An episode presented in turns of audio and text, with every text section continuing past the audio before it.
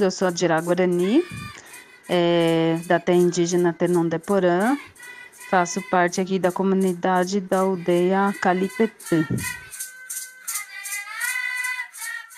Essa aldeia Calipetã esse ano completou sete anos e uh, em sete anos agora a gente tem uma, uma realidade super diferente do qual a gente tinha quando a gente entrou aqui, que era uma plantação só de eucalipto.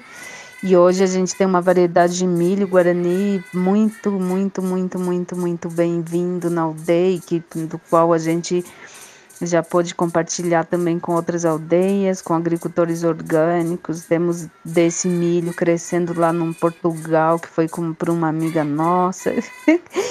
e daí a gente tem uma variedade grande de batata doce, temos mandioca, muita banana, uma variedade grande também, enfim a gente está trabalhando bastante pela questão da sustentabilidade para ter autonomia do alimento guarani.